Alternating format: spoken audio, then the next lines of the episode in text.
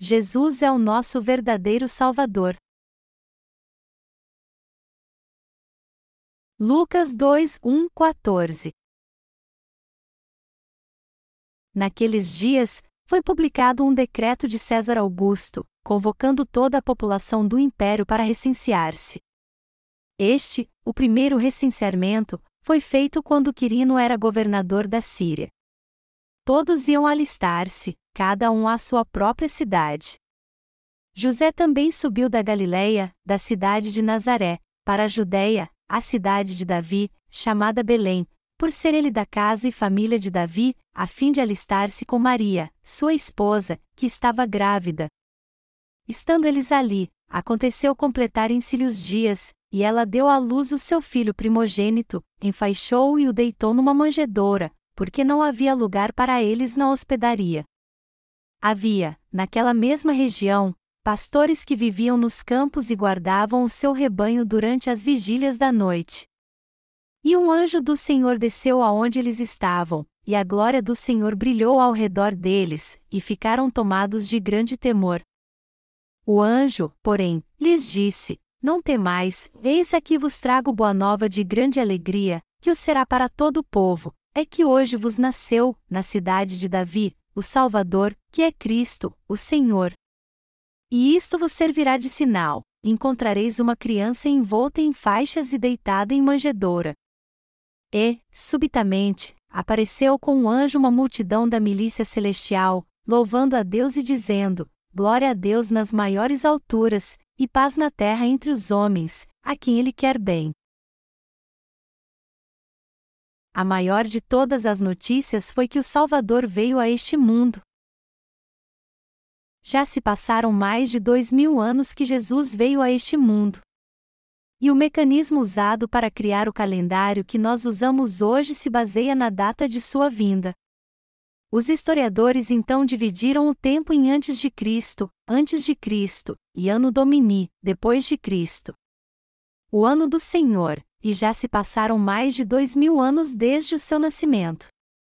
Não havia vaga na estalagem em Jerusalém quando o Senhor veio a este mundo. Melhor dizendo, ele nasceu num lugar onde os animais comiam e dormiam. E ele foi posto num tabuleiro de alimentar animais, numa manjedoura e envolto em panos. Nosso Senhor, o Salvador, nasceu num lugar miserável. As Escrituras dizem: e ela deu à luz o seu filho primogênito, enfaixou-o e o deitou numa manjedoura, porque não havia lugar para eles na hospedaria. Nosso Senhor veio a este mundo para salvar o ser humano miserável que foi expulso do jardim do Éden por causa do pecado. Quando o Senhor veio a este mundo para salvar o ser humano miserável, algo fabuloso aconteceu num vilarejo em Belém e próximo dali no campo. Os pastores estavam cuidando do seu rebanho na região de Belém numa noite escura quando ouviram os anjos falar. A Bíblia diz: E um anjo do Senhor desceu aonde eles estavam, e a glória do Senhor brilhou ao redor deles, e ficaram tomados de grande temor. O anjo, porém, lhes disse: Não temais, eis aqui vos trago boa nova de grande alegria, que o será para todo o povo. Qual foi a melhor notícia deste mundo?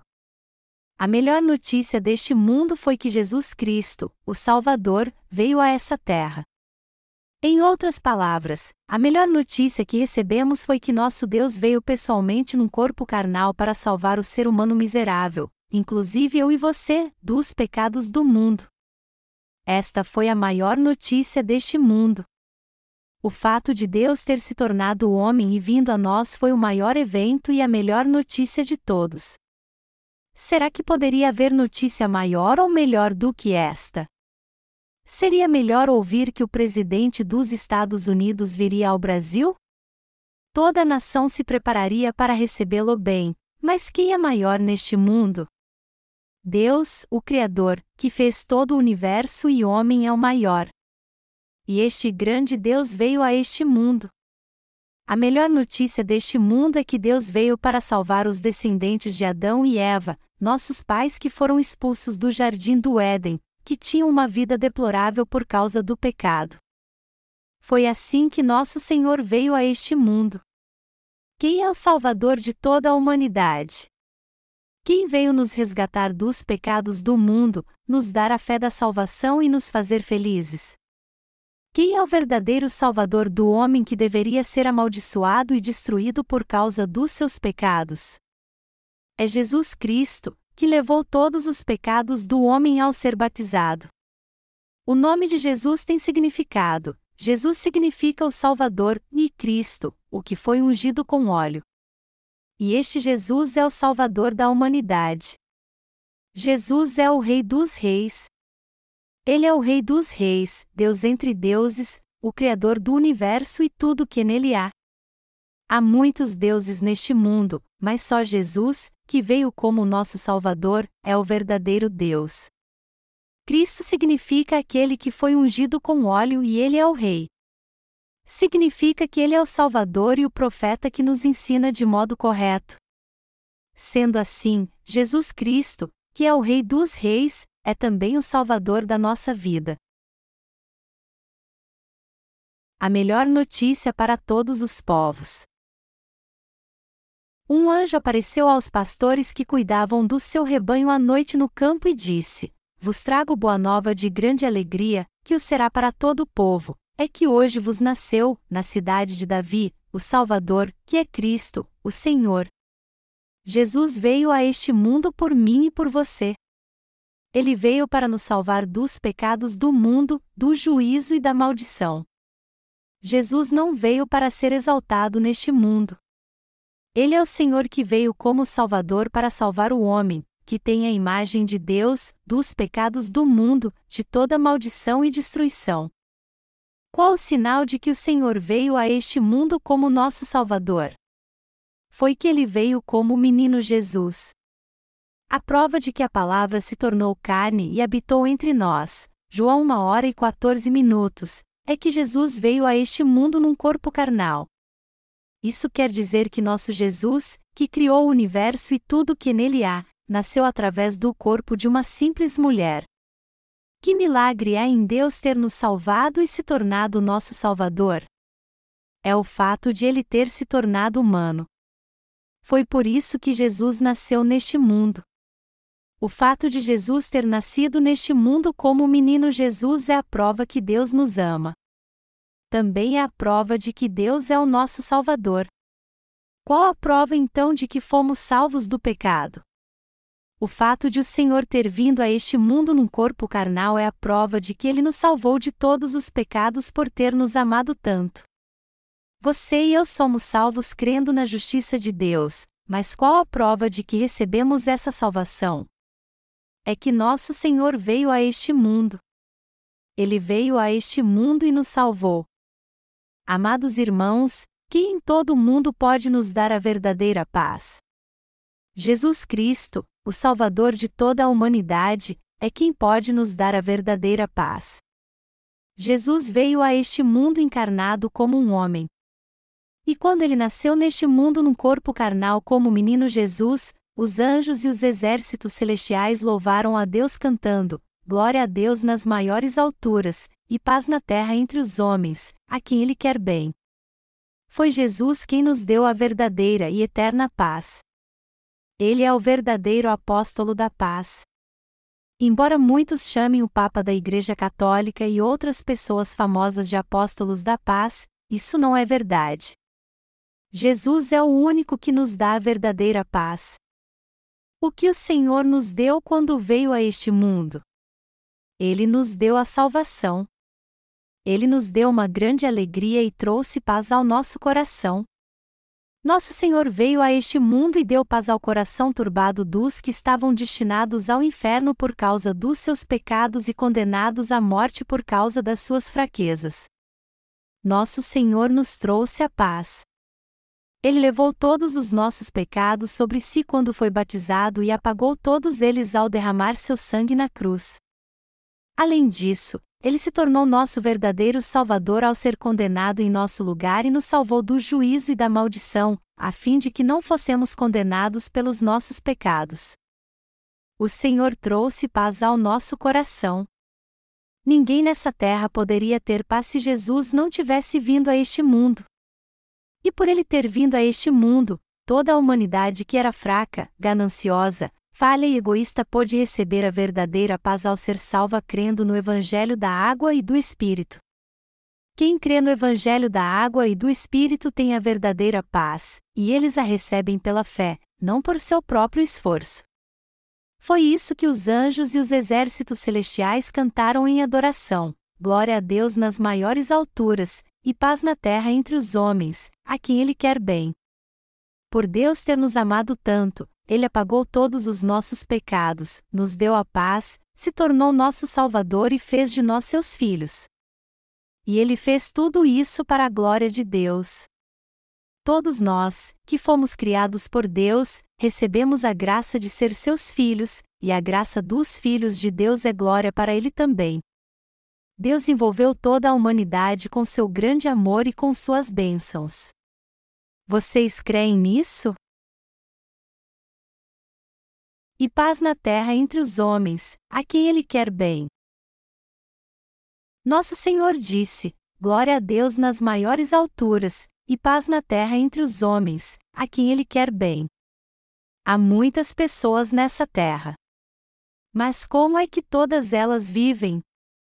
Elas vivem sem esperança, e será assim até morrerem.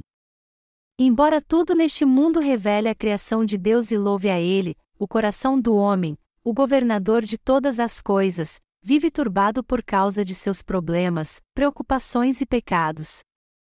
O homem, o governador de todas as coisas, só vive lamentando e frustrado. Já que todo ser humano nasce como descendentes de Adão e Eva, com pecados que lhes desagradam e que eles não gostariam de ter cometido neste mundo, eles não têm como deixar de levar uma vida de angústia por causa deles. Mas mesmo em meio a estas pessoas, ainda há algumas de quem Deus se agrada. De quem Deus se agrada então e lhes dá a paz. Quem recebeu dele graça e salvação?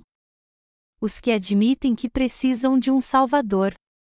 Deus envolve com sua paz os que admitem: eu preciso mesmo de Jesus. Jesus apagou todos os pecados do meu coração, os pecados que cometi em meus atos por causa das minhas falhas. Jesus precisa me abençoar e me salvar para que eu vá para o reino de Deus. É por isso que eu preciso tanto de Jesus. Não há lugar para Jesus no coração dos que se alegram e se satisfazem com as coisas deste mundo e não com ele. Só que felicidade sem Jesus não é felicidade. Essas pessoas não podem receber a graça do Senhor.